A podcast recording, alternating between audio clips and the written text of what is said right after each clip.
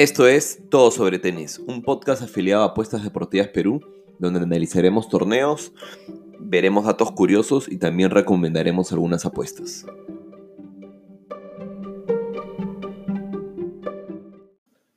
Hola, ¿qué tal? Estamos en otro capítulo de Todo sobre Tenis. Un capítulo raro, ¿no? De hecho, debatí mucho si es que grabábamos o no el día de hoy. Pero al final, al final me he decidido que sí, porque creo que podemos seguir la misma dinámica de la semana pasada, donde un poco hicimos resumen de lo acontecido eh, durante la semana. Y también vamos a poder tocar un, poco lo que se viene eh, para las siguientes semanas, debido a, este tema que hoy en día está en boca de todos, eh, que es el coronavirus, que de hecho ya llegó al mundo del tenis y ha llegado de manera radical. Yo no soy ningún experto en el tema, eh, pero creería que, eh, aparte de radical, ha venido de manera mal jugada, si es que así se, si es que sí se puede decir, ¿no? o de repente no, no ejecutaron eh, la cancelación de Indian Wells de la manera correcta, pero bueno, vamos a hablar de eso dentro de poco, ¿no? La semana que acaba de terminar no tuvo torneo de hombres, pero lo que sí tuvo es dos challengers de hombres. Con torneo me refería a ATP, ¿no? Lo que sí tuvo son dos challengers eh, y tuvo dos torneos de mujeres y aparte de la serie Copa Davis, ¿no? Entonces, poco vamos a repasar eh, brevemente, ¿no? Y contarles un poco los highlights de cada uno de estos eventos y luego pasamos a conversar sobre lo que se viene y la incertidumbre que está rodeando el mundo del tenis ahorita, ¿no? Primero, nada, tuvimos eh, el torneo de Lyon, que tuvo como campeona a Sofía Kenning, ¿no? la flamante campeona del, Grand, eh, del Australian Open, el primer Grand Slam del año. Kenning venía de un par de torneos donde había caído en primera ronda y realmente sin dar inclusive tanta batalla. ¿no? Eh, después de Australia, de campeonar Australia, había perdido en primera ronda de Dubai y de Doha. Este, y bueno, luego ya se reencontró en Lyon con, con la sed del triunfo. Una sed del triunfo bastante compleja, y donde en todos los partidos, no en todos los partidos, pero bueno, en cuatro de cinco partidos, se vio eh, en un marcador de 2 a 1, ¿no? Eh, el primer partido le ganó a Diachenko, el segundo se enfrentaba a Cristian, era una chica que yo nunca había escuchado, y de hecho Kenning estuvo con, de hecho Cristian tuvo match point, eh, para, sí, para ganar el partido. Y cuando sacaba 5-4 para ganar el partido, Kenning empezó a demostrar nivel, rompió 7-5 y luego ya en el, tercer set también. Luego se enfrentó a Dodin, francesa, que también Kenning partía súper favorita, empezó ganando el primer set 6 a 1, el segundo set recuerdo que iba a break arriba Kenning, y luego mágicamente se dejó quebrar, perdió el segundo set, pero supo, desde, supo rápidamente ponerse en control del tercer set y la misma historia con Van Uybank en semifinales y la misma historia eh, en la final también contra Fritzen, ¿no? Entonces, lo que me deja un poco de Kenny en este torneo es eh, estar recuperando nivel.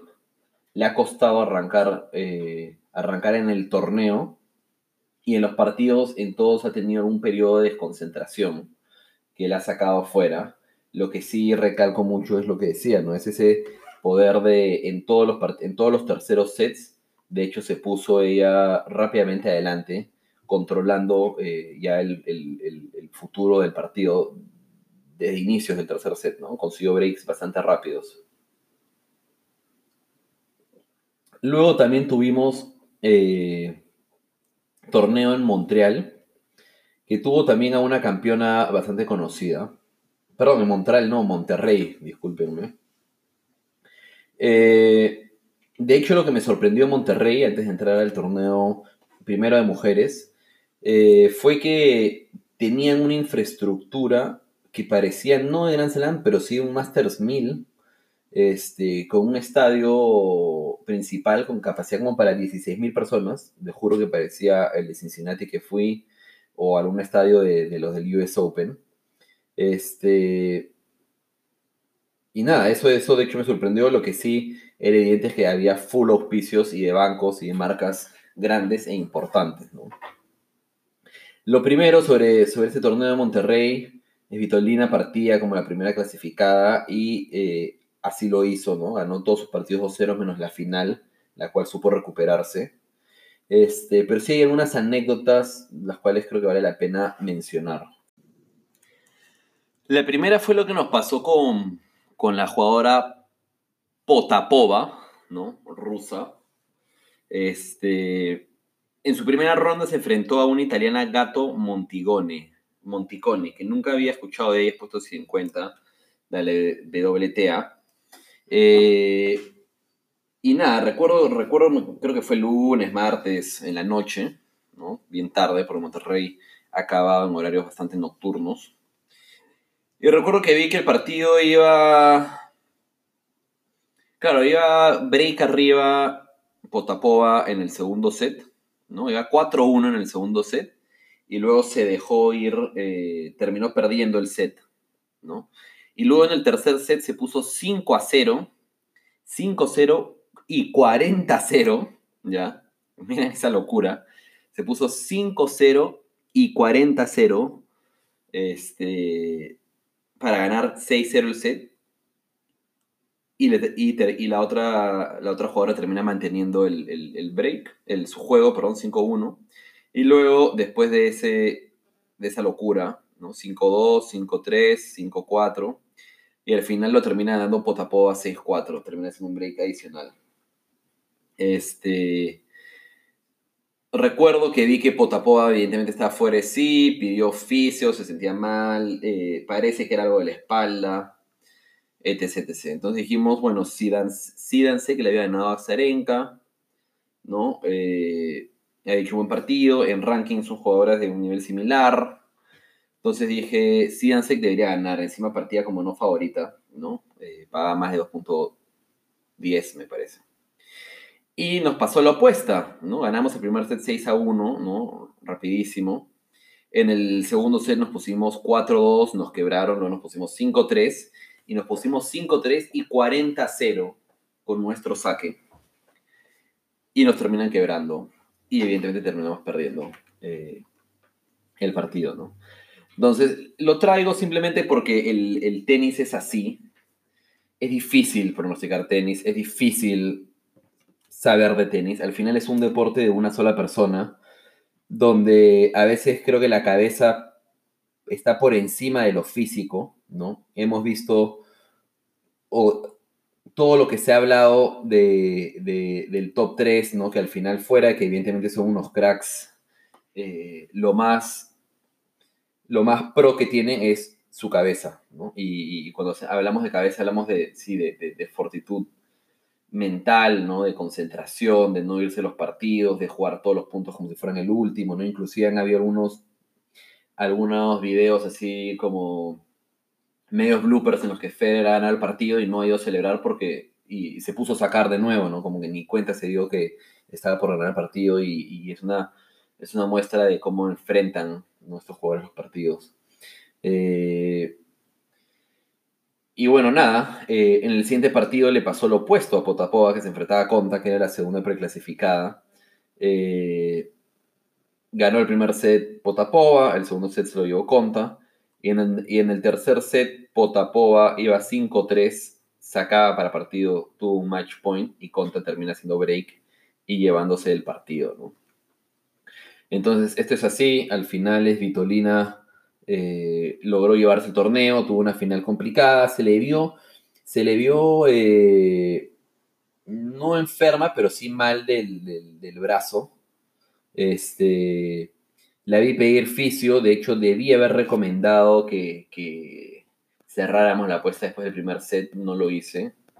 Eh, gracias a Dios el final terminó ganando, yo la vi muy superior a, a Buscoa de inicio a fin, pero creo que si se le complicó fueron por esos problemas eh, físicos más que, más que otra cosa, ¿no? Al final logró llevárselo y, y, con lo justo en el momento hizo un break, hizo un break eh, exacto cuando sacaba Buscoa para el 5-5, ¿no? Si es que hay algunas pausas, eh, nada, me estoy tomando una chelita He llegado del trabajo a casa relativamente temprano y estamos empezando el lunes de la mejor manera, como tiene que ser. Por otro lado, tuvimos dos challengers de hombres, ¿no? Tuvimos uno en Monterrey también, que ha terminado andando en Manarino. El challenger, en el challenger de Monterrey sí no, no le pusimos mucho foco porque el, el cuadro, por así decirlo, los jugadores que integraban este challenger eran un poco más no desconocidos porque al final los conozco a todos, porque los he escuchado a todos y eso es lo que me gusta el tenis y por eso también, fuera de que me encanta el deporte, siento que si hay una ventaja eh, en el hecho de pronosticar tenis es que al final son 100 jugadores los que te tienes que conocer y saber al detalle y con eso estás, ¿no? A diferencia de la NBA donde tienes 16, 18 equipos, este, cada equipo tiene una gran cantidad de jugadores, o fútbol, que ni qué decir de con fútbol son, no sé, cinco o seis ligas importantes, este, y todo es mucho más complicado, ¿no? Pero bueno, sobre este Challenger de Monterrey no lo seguimos mucho, ¿no? Como decía, no dejamos muchas apuestas.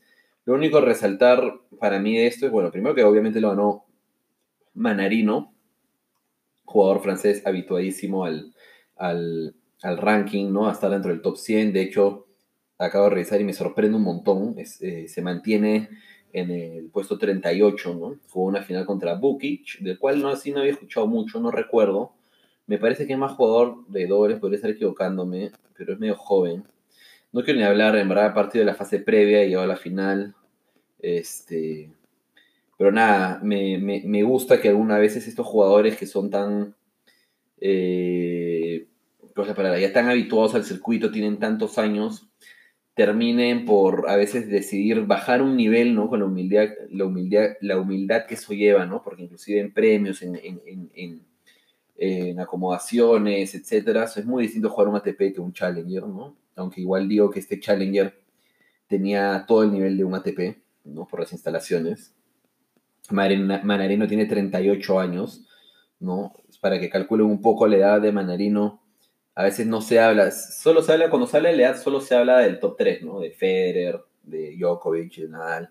Pero nada, Manarino tiene 38, súper mayor, con decir que, que Luis Horna se retiró, me parece, a los 31, 32, ¿no? Pero bueno, nada, me alegro por él que haya, que haya decidido jugar este Challenger y, y, y, lo ha ganado bastante, bastante fácil, ¿no? Con, con partidos 6-2-6-4, 6-1-6-2, 6-4-6-1, 6-1-6-3, ¿no? Realmente... Eh, demostró un poco lo que ya había demostrado en el ATP de Acapulco la semana anterior, donde había jugado bastante bien y había perdido un partido muy ajustado contra, contra, contra Dimitrov. Y el Challenger sí más interesante fue el de, el de Indian Wells de hombres, ¿no? Este era un Challenger que era la preparación para el torneo que todos estábamos esperando que comience esta semana. De hecho, hoy día se suponía, hoy o mañana se suponía que empezaba eh, la fase previa, ¿no? es una de las noticias que vamos a comentar de poco y que me ha dolido demasiado porque me deja sin chamba, me deja sin, no me deja sin chamba obviamente, ¿no? pero me deja... Eh, no me adelanto eso, no me adelanto eso. Vamos con este Challenger, vamos, vamos con el análisis de lo que sucedió en este Challenger, mis comentarios y después pasamos a, a lo más importante de este capítulo. Eh, nada, habían bastantes figuras en este, en este Challenger de Indian Wells, como obvio era preparación, de hecho eh, muchos jugadores eh, lo toman como tal, algunos que inclusive no fueron Copa Davis, jugaron esto, etc. Pero tenía como primer clasificado a Humbert, el francés Humbert, y como segundo clasificado a Luca Puil. Un Luca Puil que no vemos ni escuchamos de él hace tiempo, y con justa razón. Este, de hecho, perdió en segunda ronda, la, primera no la jugó ni siquiera, ¿no? Pero es un jugador que no aparece desde el año pasado. De hecho, eh, no ha jugado nada este año, primer partido. Y desde jugó un partido en diciembre, ¿no? Que lo perdió. Me parece que fue una exhibición en Arabia Saudita. Y luego jugó la gira asiática, donde tuvo, que fue en octubre, ¿no? Y desde ahí no aparecía. Entonces, evidentemente no está todavía en su nivel. Perdió en primera ronda contra contra, contra Noah Rubin, un, americano de esos que juega en la universidad y luego pasa en el pro, pero que suelen estar entre el, entre el puesto 100 y 200, que para Estados Unidos con la gran cantidad de torneos que hay, te sirve para hacer una carrera decente, ¿no? Eh, es como muy... típico americano que juega todo lo que hay en Estados Unidos, no suele salir mucho Estados Unidos, por lo que, por lo que eso conlleve, evidentemente, ¿no? Eh, entonces, nada, eh, también teníamos a Steve Johnson como clasificado, un Steve Johnson del cual hemos hablado que ya estaba por salir del top 100, ¿no? Eh, ha venido recuperando, pero se ha venido recuperando a punta de challengers y de resultados en challengers, más que nada. Y obviamente en su país, ¿no? veíamos sus actuaciones y jugó a Australia, jugó Challengers en Australia antes del, antes del Australian Open, donde perdió en primera ronda porque le tocó con Federer, pero antes de eso llegó a una final o ganó un Challenger. Eh, después ha estado todo, jugando todo en Estados Unidos, no jugó Nueva York, eh, jugó Challenger, eh, y sí, bueno, jugó Acapulco, que está cerquísima, ¿no? Evidentemente, y, obviamente ahora campeonó, fue el campeón de este Challenger Indian Wells, enfrentándose en una final completamente inesperada a Jack Sock, un Jack Sock que esperemos que este sea el comienzo de su, de su renacer, por así decirlo. Se encuentra, hace un par de semanas creo no tenía ni siquiera ranking, ya no tenía puntos, ahora está en el puesto 383. Este, y realmente que nos alegramos por él, ¿no? Hace poco ganó su primer partido en Delray Beach, ¿no? después de años de, partidos perdidos y muchos partidos donde inclusive ni siquiera los terminó, sino que terminaba retirándose. Así que nada, Jack Sock ha sido crack, me parece que llegó hasta el top 10 y nada, en dobles también que lo era. ¿no? Eh, el tema con Jack Sock, del cual nos aprovechamos un poco, fue que claro, como está todavía regresando el nivel, de hecho, en todos sus partidos, casi todos sus partidos menos el de Humbert, eh, los ha jugado a tres sets. Lo bueno, repito eso, ¿no? Jugar a tres sets demanda bastante mayor esfuerzo físico, lo ha logrado, los ha ganado. Eh, a Don Scoyle en tres sets, inclusive en un tiebreak del tercer set. A Kutla también en tres sets con partidos largos, ¿no? Ha jugado partidos largos. Y yo creo a Nakashima, con Nakashima también, Nakashima es un joven estadounidense de origen japonés que pinta muy, muy bien, está por el puesto 200. Pero nada, juega partidos largos y los ha sacado, ¿no? Yo creo que ya con Johnson se, quedó un poco sin gas. Pero nada, una de las cosas que también que quería comentar acá, Tiafoe que no levanta cabeza, ¿no? Perdió un partido que debió haber, creo, ganado. Este, y un caso que nos pasó con eh, Kruger, de hecho apostamos por Kruger en primera ronda, Kruger terminó llegando a cuartos de final. Kruger es un jugador también eh, por el top 200, ¿no? Que tuvo unos resultados bien raros, ¿no? Perdió, por ejemplo, en el primer partido con, con Dudy Sela, perdió el primer set 6 a 0. ¿no? Ya decíamos, puta, ya perdimos la apuesta. Y luego el tercer set no pasó nada, pocos puntos de break, solo dos para, para Kruger. Y en el tercer set empezó perdiendo 4-0 abajo con dos breaks en contra. Y mágicamente 4-1, 4-2, 4-3, 4-4, 5-4 y luego terminó dando los 7-5. Su segundo partido con Albot fue casi que igual. Albot le metió 6 0 el primer set. Igualito, 6 0 el primer set. Y luego Kruger le da vuelta 6-4, 6-4. Eh, tercer partido con Corda, que es un joven también, que, que pinta muy bien, pero bastante, bastante joven sí lo, lo ganó bastante cómodo, 6-2-6-1. A Barrer también le ganó bastante cómodo y luego ya perdió con Johnson, ¿no? Pero esos dos primeros partidos, resultados rarísimos, cosas que solo podrían pasar en tenis y cosas que en verdad hacen que a veces pienses mal de algunos jugadores, ¿no? Considerando más que es un jugador de nivel Challenger, a veces se prestan para ese tipo de cosas.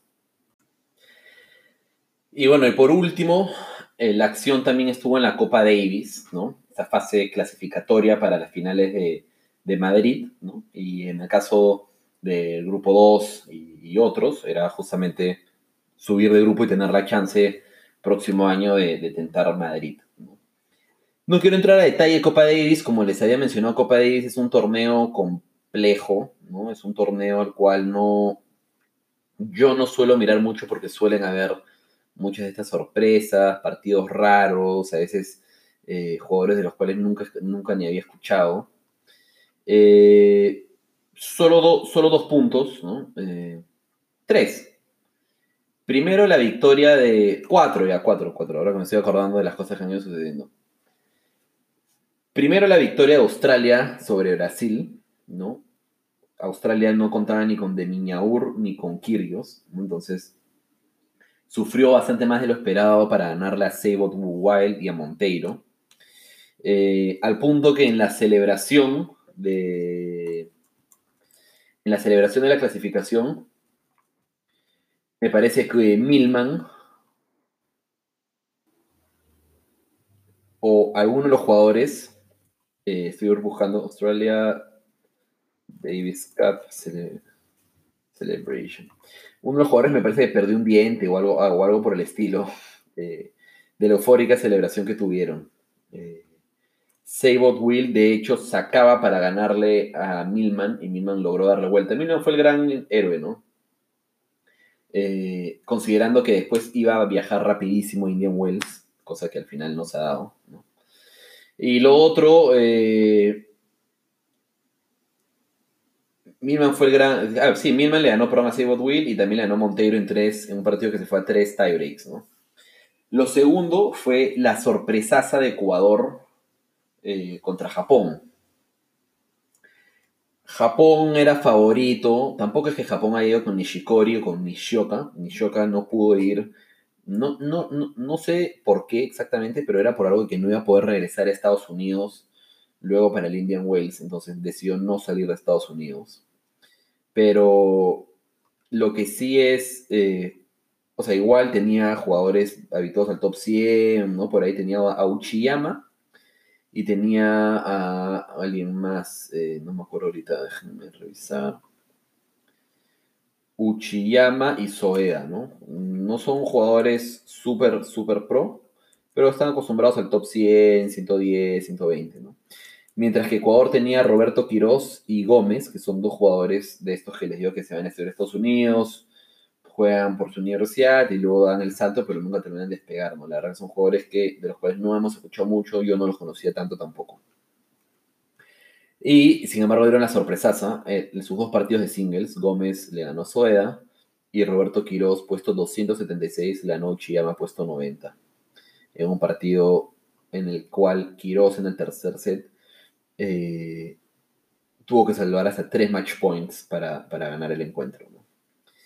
Y luego en dobles, donde se supone que Japón también tenía la ventaja, de que ha sido una de las pocas apuestas que hicimos y que hemos perdido este año, porque eh, tenían a McLacan, Uchiyama como pareja, McLacan sí es un habitual del, circuito, también perdieron, ¿no?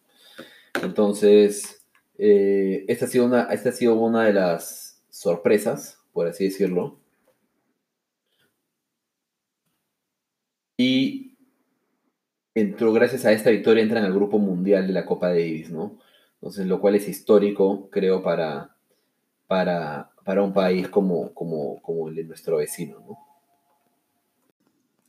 Y las últimas dos de la Copa Davis es una sobre Tizipas, ¿no? Tizipas eh, jugó en Manila, ¿no? Manila, eh, capital de Filipinas, Nunca había escuchado a un jugador de tenis de Manila, personalmente. Eh, los jugadores griegos fueron Tizipas y su hermano Pedro Tizipas. Ganaron cómodamente. Donde luego Tizipas ha salido en sus redes sociales quejándose un poco de que quiso hacer FaceTime con su familia y que el Wi-Fi no lo acompañó, algo por el estilo. Eh, bastante gracioso. Y lo otro que quería comentar sobre el tema es es una de esas pocas parejas de hermanos que juegan al tenis eh, juntos. Obviamente, Pedro es menor. Evidentemente, Estefanos es súper joven, Pedro todavía es menor aún, ¿no? Eh, por lo que he escuchado, no lo he podido ver a Pedro. Obviamente debe ser difícil, ¿no? Dar la talla cuando Estefanos Tsitsipas es su hermano, ¿no? Como se ha dado en muchos casos, por ejemplo, Djokovic tiene un hermano también con el cual Djokovic ha jugado algunas veces dobles, pero su hermano evidentemente no pinta para nada. Y por ejemplo, Naomi Osaka también tiene una hermana mayor que tampoco pinta para nada de juega ITFs y le va mal inclusive en ITFs, ¿no?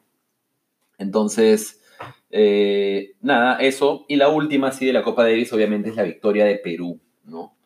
Eh, que le ha ganado por 3 a 1 a, Suiza, ¿no? Un Suiza, un Suiza sin Federer, obviamente, y sin Babrinka, eh, y que nos ha dado la clasificación al grupo 1 mundial, ¿Qué significa eh, la clasificación al grupo 1 mundial? Es que vamos a tener la oportunidad de clasificar eh, para este, estas finales de Madrid, ¿no? Que me parece que estas finales de Madrid se van a jugar como por tres o cuatro años, va a ser en Madrid siempre. Ganamos 3 a 1 con dos victorias de Varías en singles. Nico Álvarez perdió su partido de singles y en dobles también ganamos con, eh, con Brian Panta y Sergio Valdós. Este, no pude ir, ¿no? Tuve un fin de semana eh, complicado. De hecho, tuve que vender la entrada que tenía.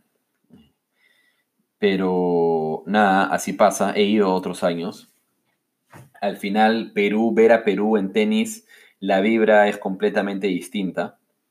Eh, y nada, es, como, fui, en los Panamericanos a Perú y también independientemente del rival contra el que nos enfrentemos, etc., eh, las series de Copa Davis en Perú realmente son apasionantes, ¿no? Recuerdo una de las más increíbles que vi fue contra Bielorrusia, una serie de cinco partidos donde Horna simplemente estuvo de lujo y nos dio una victoria, pero increíble, con unos puntos que, no lo recuerdo haber visto en otro partido de mi vida. Eh, nos toca ahora jugar en septiembre, ¿no? Estamos, hay dos equipos en el grupo 1 mundial y ahora tenemos que jugar contra los que perdieron en la etapa de clasificación para lo de Madrid, ¿no? Entonces habrá un sorteo para definir rivales, para ver si jugamos como, locales o visitantes y algunos posibles, rivales de estos que perdieron en esta ronda, como Argentina que perdió con Colombia, o Uruguay que perdió con Austria, Brasil con, Australia que ya hablábamos, entre otros. Nada, nos queda esperar a septiembre y a ver si tenemos la dicha de, clasificar. Y otra cosa, evidentemente Varía sigue, o esperemos que siga mejorando en, lo que quede el año, porque podría ser nuestra carta, ¿no? Para, para tentar eh, las finales de Madrid. Y lo otro es que una cosa que gustó mucho es el trabajo también de la blanquirroja, ¿no? La blanquirroja es la barra de la selección, inició como la barra de la selección peruana de fútbol, pero luego se ha transformado en la barra nacional, ¿no? La barra peruana para todos los deportes que estuvo presente en la Copa, en la Copa Davis, ¿no? Y ahora sí pasamos ya al tema ¿no? del capítulo, ¿no? el maldito coronavirus. ¿Por qué el maldito coronavirus? Eh, como dije al inicio, yo no, o sea, no soy ningún experto en el tema y si tengo que ser completamente honesto, no he hecho mucho research, ¿no? No he hecho mucha investigación sobre el tema. He leído lo básico, ¿no? De cómo, qué medidas de precaución tomar, un poco de cómo se contagia, eh, un poco sobre a quiénes afecta más, ratio de muerte, etcétera, ¿no? Pero lo que cualquier ciudadano promedio podría saber luego de entrar a cualquier página, a cualquier diario online donde todas las noticias son sobre el coronavirus. El problema es que ya llegó al tenis. El fin de semana pasado llegó a la Copa Davis, ¿no?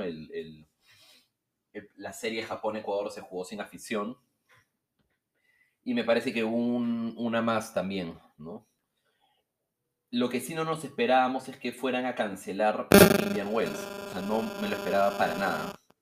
De hecho, iba a ser un reto de Indian Wells, como lo hicimos en el Australian Open, eh, donde el reto era lograr multiplicar tu inversión por 5 y pasamos de 70 a 330, ¿no? 335. Estuvimos a nada de lograrlo. Eh, nada, Indian Wells es Masters 1000, ¿no? Es uno de los torneos más importantes del año. Y realmente nos cayó como un baldazo de agua fría, no solamente a mí, que tenía muchas ganas de ello, sino que a los mismos jugadores, ¿no? Basta con entrar a, obviamente yo sigo en Twitter a muchísimos jugadores, personas relacionadas también al tenis, y muchísimos jugadores dijeron que se estaban enterando de la noticia por Twitter, porque otros medios estaban hablando del tema y ellos ni siquiera habían sido comunicados al respecto. Este... Entonces, nada, por eso que decías que creo que la ejecución de la cancelación y cómo se hizo puede haber sido, no sé si precipitada, porque yo no sé los, el análisis que habrá hecho Tommy Haas, que es el director del, torneo. Tommy Haas es un jugador alemán, ex número 2 del mundo. Este, y bueno, y el board de, el board de directors del, torneo, eh, la municipalidad, el distrito en el, en el, que queda, ¿no? la ciudad en, la que queda eh, el torneo en California, ¿no? En, en el, Valle de Coachella. Evidentemente deben haber tenido sus razones, ¿no? No, no creo que sean son, nadie quiere cancelar un torneo con todo lo que ello involucra, ¿no? La pérdida, ¿no? probablemente tengan que devolver entradas, los auspicios, etcétera, etcétera, etcétera. Entonces, una razón tiene que haber. Evidentemente la razón es que hay un paciente confirmado en la zona, ¿no? En la zona 1. Pero lo que leía y lo que me parecía súper interesante es que este valle, este valle de Coachella donde queda, ¿no? Eh, voy a buscar el nombre exacto. Eh, para hablar con, con propiedad, ¿no? Queda ubicación Indian Wells Tennis Garden, ese es el recinto Indian Wells, California. me parece que queda en un, en un valle eh, en el que es un valle como de, retirados millonarios, no millonarios necesariamente, pero estadounidenses retirados con plata, ¿no? Gente de probablemente 60, 70, este... Y todos ellos con dinero, ¿no? Y una de las cosas de que el coronavirus habla es que justamente tiene un mayor efecto en las personas mayores, por lo que yo asumo es puede, puede que tengan defensas más bajas, ¿no? Entonces, una de las razones que leía y que veía y que hace sentido es que puede ser esa, ¿no? Puede ser que al estar en un lugar donde el promedio de edad es mayor, de repente ellos deben tener obviamente estadísticas de, de, de, los asistentes y de las edades, ¿no? Por cualquier torneo de esta magnitud tiene programas de fidelización y data, etcétera puede ser que esa haya sido una de las razones de, tomar una medida tan drástica, ¿no? El problema es que ahora hay muchos jugadores que están atrapados, por así decirlo, en California hasta el próximo torneo que es Miami, que no sabemos si se va a jugar o no. Eh, de hecho, la cuenta de Twitter del Miami Open ha subido varios posts del día de hoy. Uno diciendo prepárense para ver a la número 2 del mundo. Y después subió una, un statement, ¿no? una, una redacción, eh, indicando que hasta el momento por el momento se va a jugar el torneo, asegurando que se va a jugar el torneo, pero que van a estar muy vigilantes al, desarrollo de los hechos con el coronavirus. El problema es que eh, Florida, ¿no? el estado donde se juega ahora el Miami Open, también tiene casos confirmados de coronavirus y me parece que inclusive más que eh, esta ciudad en California donde se va a jugar el Indian Wells. Entonces, me parece un poco arriesgado que se atrevan a, subir este comunicado considerando que las chances de que la situación vaya a mejorar de cara a los próximos 10 días no es tan elevada, ¿no? Eh, lo más probable es que al este ser un virus que está desarrollándose ahorita, ¿no? en estos momentos, todavía no hay una cura, no hay, perdón, todavía, cura hay, todavía no hay una, vacuna para eh, el cual nos pueda ayudar a evitar la propagación me parece, repito, arriesgado subir este statement, ¿no? Considerando que un montón de gente viaja al torneo. Tengo un amigo que está viajando a ver el torneo. Eh, gente, sí, nada, gente vuela de todas partes del mundo, va, etcétera. Entonces, asegurarles desde ya podría ser un poco irresponsable, me parece. Eh, a menos que lo tengan todo controlado. Realmente yo creo, y el domingo habíamos visto que se iban a, se estaban tomando algunas medidas para los torneos, ¿no? Como que los, los ball los niños, los recogebolas, no iban a pasarle ya las toallas a los jugadores, iban a usar guantes, los jugadores no se iban a acercar al público a, firmar pelotas ni nada, los jugadores estaban prohibidos de tirar su ropa, su muñequera, sus gorras a los a los a los eh, espectadores, ¿no? Entonces, personalmente creo que la decisión es apresurada, creo que hay otras medidas. No soy un experto, no lo digo desde mi condición de espectador y de fanático. Eh, esperemos, realmente espero que Miami se pueda jugar. Como digo, creo que hay otras medidas que se podrían tomar. Eh, otros deportes están jugando sin público, ¿no? El hecho es que obviamente estos torneos facturan de que el público vaya y consuma, fuera de las entradas el consumo en, en, en esos torneos es alucinante. como el consumo en todos los deportes gringos, ¿no? Full merchandising, full comida, full trago. Y al final te terminas gastando un montón de, dinero. Este. Pero bueno, nada, eh, creo que el mundo igual está ante una situación compleja. todo el mundo está aprendiendo y está tratando de reaccionar de la, de la mejor manera posible, pero creo que al final, sea cual sea la decisión, nunca va a haber una decisión correcta, ¿no? De repente esta la es, y así se evitan más, más, más contagios. De repente se hacía el torneo y no pasaba nada. Pero si imaginan a un Djokovic con coronavirus, sería de locos. Entonces, también yo creo que eso es eh, en lo que están empezando los torneos, por más que hoy en día muchos jugadores han quejado, ¿no? Eh, el tema es qué es lo que va a pasar más adelante con los próximos torneos, ¿no? Se viene Barcelona, se viene Mónaco, que está muy cerquita de Italia, uno de los países que, peor le está pasando con el tema. Entonces, nada, lo que deja esto es un montón de incertidumbre, ¿no? ¿Qué va a pasar con Roland Garros? ¿Qué va a pasar con, Wimbledon? Eh, en verdad, dos meses se pasan al toque, ¿no? Se pasan muy, muy rápido. Y bueno, nada, lo que está pasando ahora es que algunos challengers que se iban a jugar también la próxima semana están siendo muy requeridos por los jugadores que ya no van a jugar Indian Wells, que ya no van a viajar a California, ¿no? Para tener algo de actividad, ¿no? No sé tampoco, no he leído y no he, encontrado la información porque la he buscado, que qué va a pasar con, qué va a pasar con los puntos. Quien pierde el torneo, pierde sus puntos, los mantiene hasta que se juegue. Por ahí Tommy Haas decía que tratarían de hacerlo, de realizar el torneo en el, año, pero al final la temporada de tenis está estricta y exactamente calculada eh, y no hay espacio para más torneos, ¿no? Es muy difícil conseguir espacio para otros torneos. Perdóneme. Eh, entonces, nada, lo, lo, que decía, lo que realmente espero es que esto pueda solucionarse que se siga evaluando. Lo bueno es que los siguientes torneos tienen más tiempo de prepararse. Eh, y que nada, podamos estar teniendo tenis, podamos estar teniendo tenis eh, pronto con nosotros, ¿no?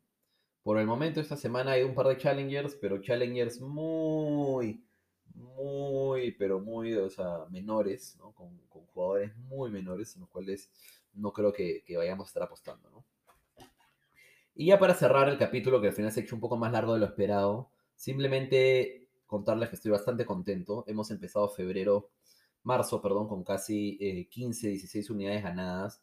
Eso que hemos estado jugando con apuestas muy bajitas y apostando muy poca plata, pero nos ha estado yendo muy bien. Feliz porque al final, como siempre digo, el trabajo trae esos resultados. Yo no he parado desde enero. Febrero fue un mes difícil, cual luchamos todo el tiempo. Pero aquí estamos. Nos está yendo bien. Eh, realmente me siento muy confiado para lo que queda del mes, sea el deporte que sea. Vamos a evidentemente abrir un poco eh, el, scope para ver, analizar un poco de, fútbol, ¿no? De hecho hemos estado, no que había mencionado antes, ¿no? Habíamos estado muy enfocados solamente en la liga peruana, por ahí pocas cosas de Europa. Vamos a de repente ampliar un poquito más el rango en Europa, ahora que no hay que analizar tenis. Y vamos a ampliar también eh, hacia la NBA, ¿no? ustedes saben que no soy un experto de NBA, me gusta, he ido a varios partidos. Eh, es un deporte ultra apasionante. Justo mientras grabo esto estoy viendo un Charlotte Hornets contra Atlanta Hawks, que nada, simplemente ha tenido demasiados idas y vueltas. Y eso es lo que me gusta de ese deporte, ¿no? Que nada se define hasta que se acabe el partido. Y nada, eso es. Eso es todo por hoy. Les pido por favor que se suscriban, ¿no? Se suscriban en Spotify o Apple Podcast, que comenten, eso me va a ayudar muchísimo, es lo único que les pido. Y que nos sigan en Instagram, en, Instagram, básicamente, y en Telegram. Así que hasta la próxima y esperamos, por favor, tener Miami Open a finales de este mes.